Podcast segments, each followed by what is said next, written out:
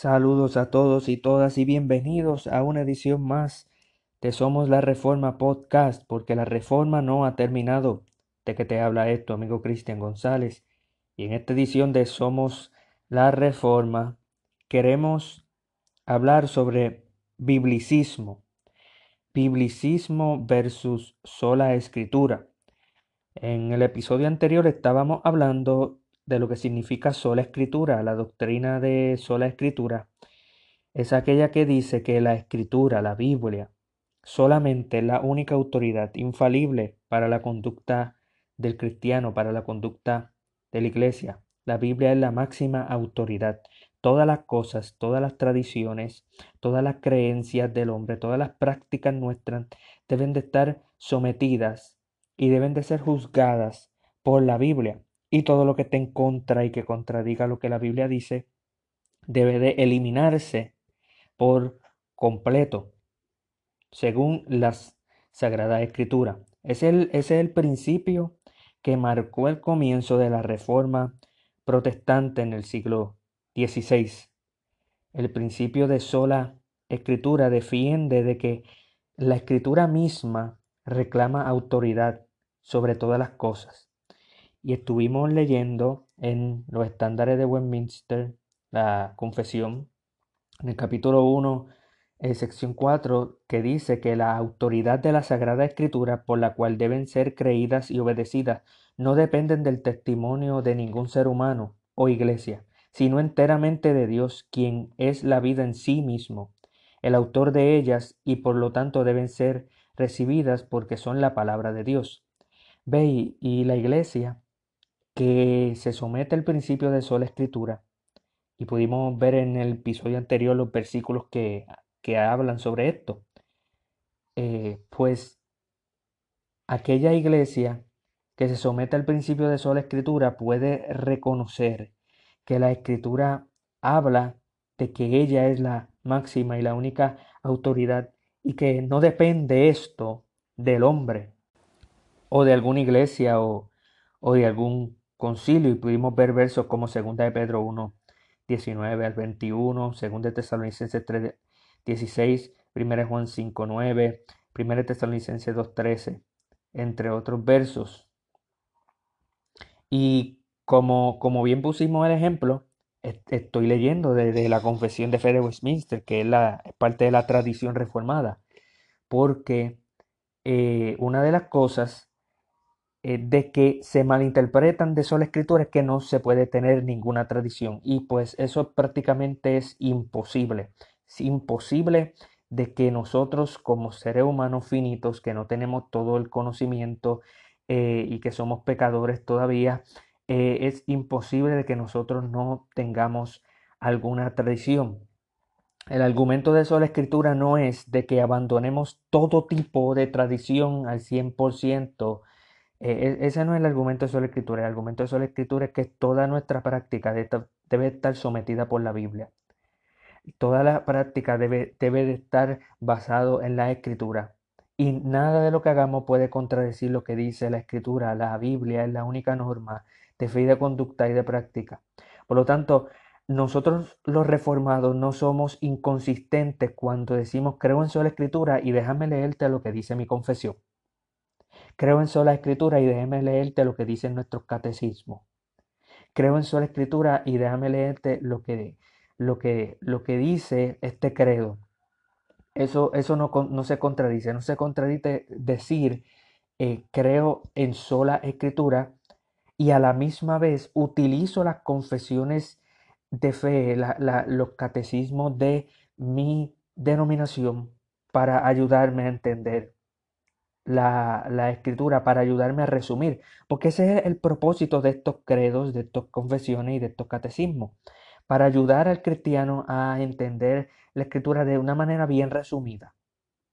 Si usted quiere eh, saber qué es lo que una denominación cree, que lo que nosotros creemos acerca de la escritura, eh, de ciertos temas, el tema de, por ejemplo, teología sistemática, pues usted lee nuestras confesiones y ve que creemos en la predestinación o, ve que creemos en la justicia original, cuando Dios creó al hombre, y, ve qué es lo que creemos nosotros sobre el libre albedrío, eh, entre otros temas. Y, vemos cómo nuestras confesiones citan a la escritura, porque nuestras confesiones constantemente dicen, y tienes que ir a, este texto para comprobarlo, y tienes que tú hacer exégesis para comprobar, porque nuestras confesiones no reclaman infalibilidad. Todo lo contrario, la, la tradición reformada dice concilios y confesiones pueden errar, pueden errar, claro que sí, pero la escritura no, la escritura es inerrante, es infalible. Eh, y, y, muchas personas pues confunden sola escritura con biblicismo, que es lo que vamos a hablar en este episodio. Son dos cosas totalmente diferentes. Sola escritura, como pueden ver, creo y creemos en sola escritura, mas sin embargo tenemos nuestras confesiones porque nos ayudan a resumir la escritura y nos ayudan a atacar el error. A través de la historia de la iglesia, cuando han salido diferentes herejías, diferentes confusiones, eh, la iglesia crea un credo eh, la iglesia crea un credo, tenemos el credo de Nicea que ataca a Ario, ataca a aquellos que creen que Jesucristo no es Dios. Y eso no contradice solo la escritura, porque si usted lee a los padres eh, de la iglesia, usted va a encontrar en muchos de ellos, yo argumentaría en muchos de ellos, que ellos defienden lo que nosotros ahora en la reforma conocemos como sola escritura. Ellos defienden de que ellos, toda su teología, ellos quieren basarla en la, en la, en escritura. Ellos, ellos ponen la escritura sobre todas las cosas. Y, quiero argumentar de que los padres de la iglesia creían en lo que nosotros conocemos ahora después de la reforma protestante. Ellos creían y defendieron, defendieron la escritura. Y quizá en un episodio anterior vamos a poder ir a esos recursos y poder leer directamente en donde ellos dicen que la escritura es la única autoridad para la iglesia. Así que, pero a la misma vez ellos tenían credos, credo de los apóstoles, credo de Nicea, eh, a través de los diferentes concilios y, las diferentes reuniones que hubo eh, a través de la historia. Nosotros sabemos lo que son los, los primeros siete concilios ecuménicos, eh, los primeros seis que fueron de mucha ayuda, el séptimo no fue de mucha ayuda, la situación iconoclasta, pero podemos ver cómo la iglesia constantemente cuando sale una herejía, cuando sale un error, una doctrina errónea, que se trata de colar en la iglesia, la iglesia firma un documento, eh, crea un documento, para, pero señalando a la escritura. Esto es lo que enseña la escritura. Así que eso no se contradice y por eso que mucha gente confunde la escritura con biblicismo. ¿Qué es biblicismo? Vamos a ir allá. ¿Qué es biblicismo? Bueno, el, el doctor Ricker nos da una definición que, que, vamos a estar utilizando sobre lo que es Biblicismo. Él dice que biblicismo es el rechazo de todo lo que no se menciona explícitamente en la Biblia y el rechazo simultáneo de todos los testimonios no bíblicos, los padres, los credos, los doctores medievales, los concilios, las confesiones, los catecismos, etc. Eso yo creo que es una buena definición. Biblicismo es rechazar todo lo que la Biblia no diga explícitamente. Y a la misma vez rechazar todo testimonio que no está en la Biblia, rechazar la ayuda de los padres para entender alguna, los padres de la iglesia eh, de los primeros siglos, entender algunas cosas sobre cómo funcionaba la teología en aquel entonces, utilizar los credos para atacar el error y resumir la verdad de Cristo, a utilizar los doctores medievales para ver cómo funcionaba el pensamiento teológico, utilizar los concilios, utilizar los catecismos, las confesiones para resumir la doctrina y atacar el error, están en contra de eso. Así que el biblicismo rechaza todo lo que no sea explícito en la Biblia y, y todo tipo de pensamiento de, de, la iglesia, de los credos, de los, de los concilios y de las confesiones. ¿Cuáles son entonces los resultados? Bueno, los resultados del biblicismo, de rechazar todo lo que no dice la Biblia explícitamente y de rechazar el, el, el tomar un credo, una confesión de fe, como, como un resumen de lo que la Biblia enseña, ¿Cuál es el resultado? Son interpretaciones idiosincráticas. Esos son los resultados. Los resultados que se crean interpretaciones idiosincráticas de las escrituras. ¿Qué significa interpretaciones idiosincráticas? Mire, nada más y nada menos que una interpretación idiosincrática es la que se obtiene basada en los rasgos, el temperamento y el carácter distintivos y propios de un individuo o una colectividad. Eso es lo que es una interpretación idiosincrática, la que se obtiene basado en rasgo, temperamento, carácter que distingue y que pertenece, que es propio de una persona o de un grupo de, de personas. Cuando uno rechaza esta manera de, por ejemplo, la confesión de fe dice en la sección 6 del capítulo 1, la totalidad del consejo de Dios concerniente a todas las cosas necesarias para su propia gloria y para la fe, vida y salvación del ser humano está expresamente expuesto en la escritura o por buena y necesaria consecuencia puede deducirse de ellas, a las cuales nada debe añadirse en ningún tiempo, ya sea por nuevas revelaciones del Espíritu o por tradiciones humanas. Pero nosotros sabemos, nosotros entendemos que la Escritura dice expresamente ciertas doctrinas, pero que también tenemos ciertos principios que podemos utilizar, lo que le llama por buena y necesaria consecuencia. Se puede deducir de ella eso que la Biblia enseña. Así que quizás usted no encuentre un texto bíblico que hable de que he aquí Dios es uno en esencia, pero Dios es tres personas. No, no va a encontrar quizás, por ejemplo, el, el, para poner un ejemplo más claro, el credo de Nicea eh, constantinopolitano. Usted no lo va a encontrar en la Biblia.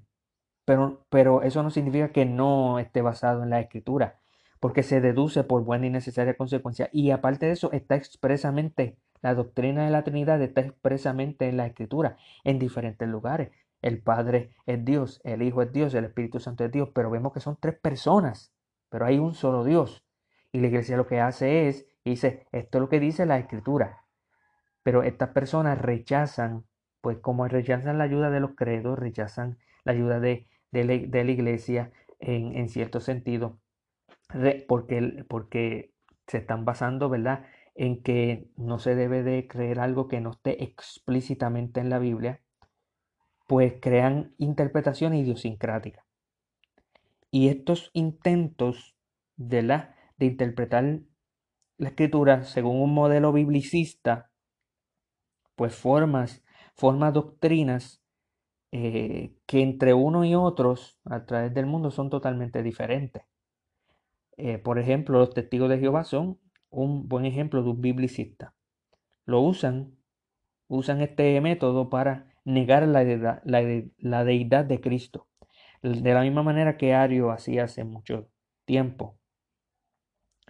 Cada, cada grupo, cada hereje va a utilizar textos fuera de contexto y van a utilizar la escritura bajo este modelo idiosincrático para ellos poder comprobar su teoría. Ellos crean una doctrina basado en este método. Ellos crean esta autoconfianza y esta arrogancia desenfrenada en que ellos están correctos porque este verso dice esto y crean esta interpretación que es errónea y no es lo mismo que sola escritura.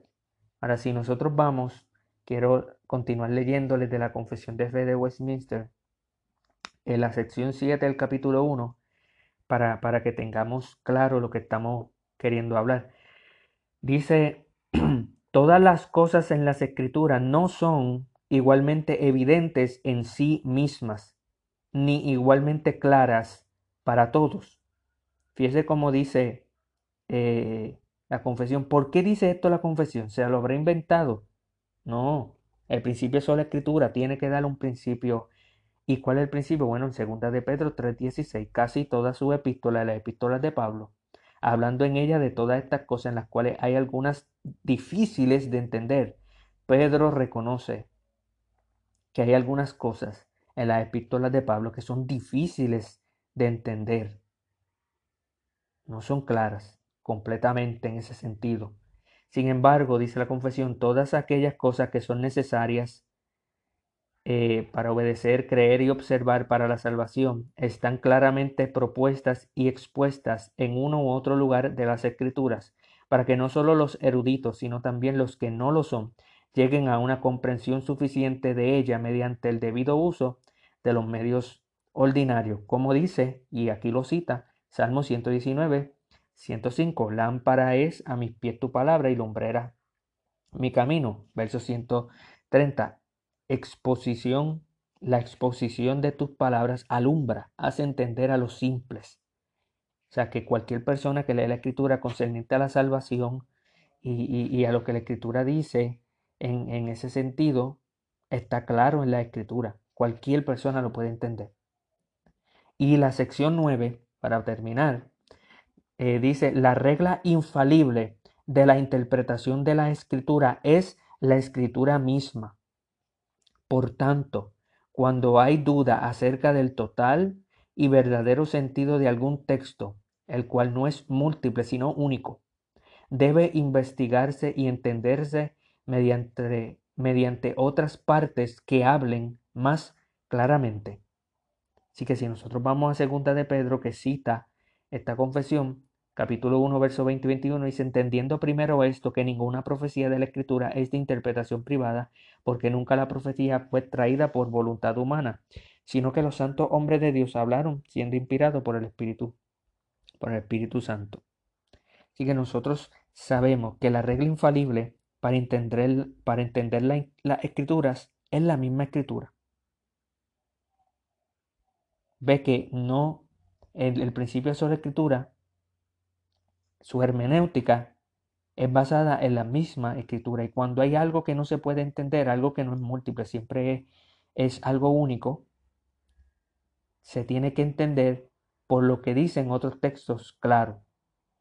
La sección 10 dice, el Espíritu Santo que habla en la escritura y de cuya sentencia debemos depender es el único juez supremo, por quien debe decidirse todas las controversias religiosas y por quien deben examinarse todos los decretos de los concilios, las opiniones de los antiguos escritores, las doctrinas humanas y las opiniones individuales. El Espíritu Santo es el juez supremo de todas estas cosas. Y esto está bajo el principio de, de sola escritura. Nosotros queremos seguir la escritura solamente. Pero es contrario a lo que el biblicista. El biblicista cree que tenemos que tener un texto explícito en la escritura sobre esto. Y no podemos confiar en los credos, en los concilios, cuando citan la escritura y hacen exégesis. No podemos confiar en ninguna obra de, de otro. Más sin embargo, ellos mismos dicen que hay que confiar en ellos. Porque parece que ellos son los infalibles. Esto es muy diferente. El biblicismo es muy diferente a la escritura. Nosotros sabemos que toda doctrina concerniente a la salvación está expresamente en la Escritura. Y toda doctrina que es necesaria para la iglesia está expresamente en la Escritura o se puede deducir de ella por buena y necesaria consecuencia. Así que nosotros sabemos, por ejemplo, que cuando dice la Escritura no matarás, se puede deducir por buena y necesaria consecuencia que yo tengo que amar a todo el mundo, no matarlo. El texto no dice que eh, eh, en ese momento no dice que en vez de matar ames, pero eso se deduce, porque si yo no mato a alguien, según la escritura que dice que no matarás, contrario a, quitarle la vida a alguien con, con ese odio, es yo amarle. Y así pueden tener eh, con este ejemplo un ejemplo de lo que se deduce por buena y necesaria consecuencia de un texto. Cuando un texto te dice no hagas esto, lo contrario es lo que debes de hacer. Cuando un texto dice no adulterarás, lo contrario, ¿qué es lo contrario? Pues ser fiel. O sea que el texto no dice ser, fiel. En el séptimo mandamiento no te dice que seas fiel, pero cuando te dice no adulterarás, te está dejando saber por buena y necesaria consecuencia. Tú puedes deducir, ah, pues si no voy a adulterar, ¿qué voy a hacer? ¿Quedarme neutral? No, tienes que ser fiel.